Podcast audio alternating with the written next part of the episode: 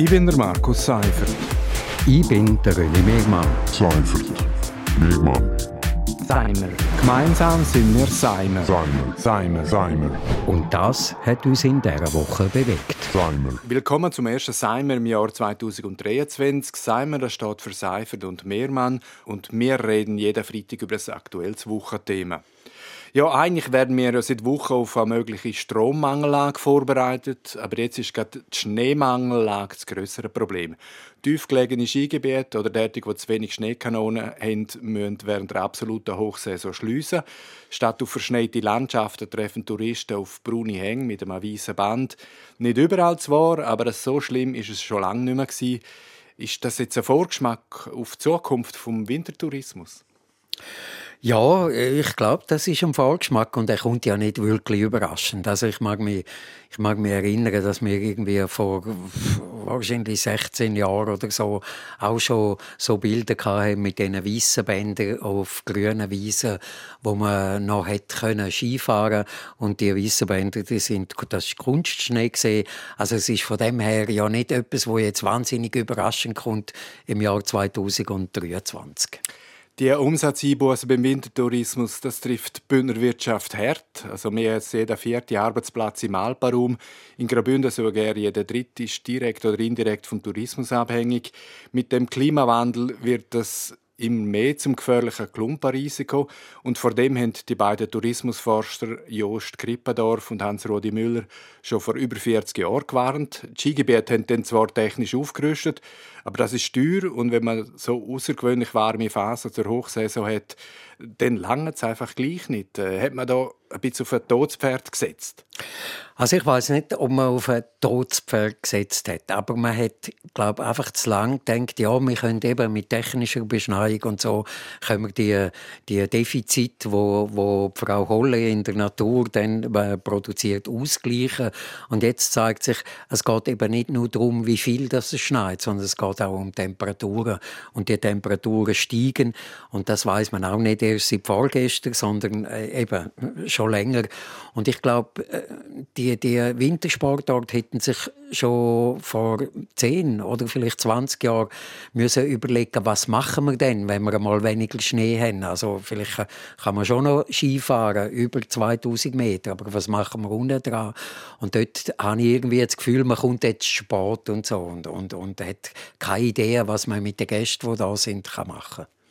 Ähnlich wie während Corona oder während Schlechtwetterentschädigung für Bauwirtschaft gibt es ja auch ein Gesetz über Kurzarbeitsentschädigung bei Schneemangel in Wintersportgebieten. In Graubünden haben bis jetzt über zehn Skigebiete so ein Gesuch eingereicht, aber die Hürden äh, die sind recht hoch und man muss auch die Frage stellen dürfen, ob Schneemangel nicht einfach zum unternehmerischen Risiko gehört oder ob man den Verlust so quasi kann sozialisieren.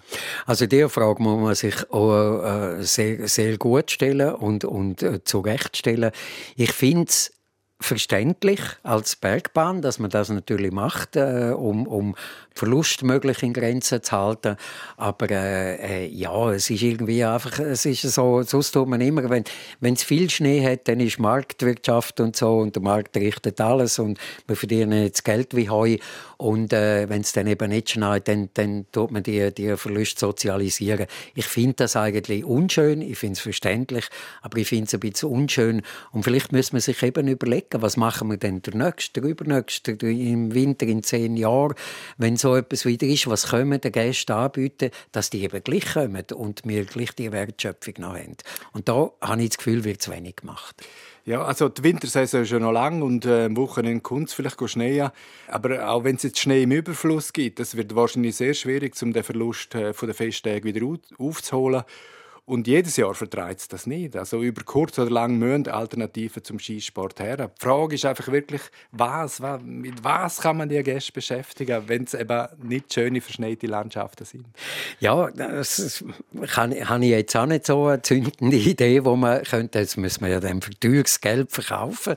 Ähm, aber ich, wenn ich jetzt das Beispiel von, von Brambrüsch nehme, oder? die haben jetzt gesagt, okay, unten hat es keinen Schnee, also oben kann man, kann man Schneeschuhe wandern, das das ist auch schön. Hat zwar auch nicht wahnsinnig viel Schnee, aber immerhin, das ist möglich. Äh, man kann vielleicht langlaufen, also man geht ein bisschen weg vom, vom, vom Skifahren. Und was sie gemacht haben, ist Bikepisten aufmachen. Und, und das ist für mich schon eine Alternative, wo man kann sagen, hey, bei uns kann man auch im Winter biken. Das denke ich ist eine Alternative. Aber man muss schon sagen, die Wertschöpfung passiert wahrscheinlich mit dem Skitourismus eigentlich, oder? Also auch auch mit Langlaufen, wo man ja mit weniger Schnee könnte, oder eben mit äh, Biken oder so. Die Wertschöpfung ist einfach nicht die gleiche. Und darum wird es der Bündner Wintertourismus wird so oder so schwer haben. Der wird so oder so schwer haben. Und da braucht es wirklich, wirklich wahrscheinlich langfristig Strategien, um sich zu überlegen, wie man eben die Wertschöpfung dann gleich wieder reinholt. Vielleicht gibt's, es gibt ja auch dann bei den Leuten das Umdenken, oder? Also, wenn du jeden November Ski mietest und, und wenn du die Ski dann mietest, irgendwie 500 Franken zahlst für vier Monate und die brauchst du nicht mehr, äh, dann machst du das vielleicht kurzfristiger, wenn es wirklich Schnee hat, aber machst dafür etwas anderes. Und die Angebote, ich glaube, die muss man entwickeln. Da bin ich ja nicht der Fachmann dazu. Das sollen die machen, wo, wo sich in der, in der Branche und, äh, auskennen. Ähm, aber, aber da muss man sich wirklich ganz vertieft Gedanken machen.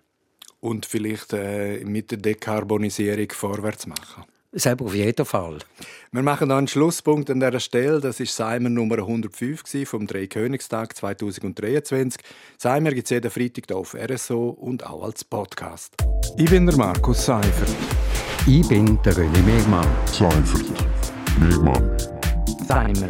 Gemeinsam sind wir Seimer. Seimer. Seimer. Seimer. Und das hat uns in dieser Woche bewegt. Seimer.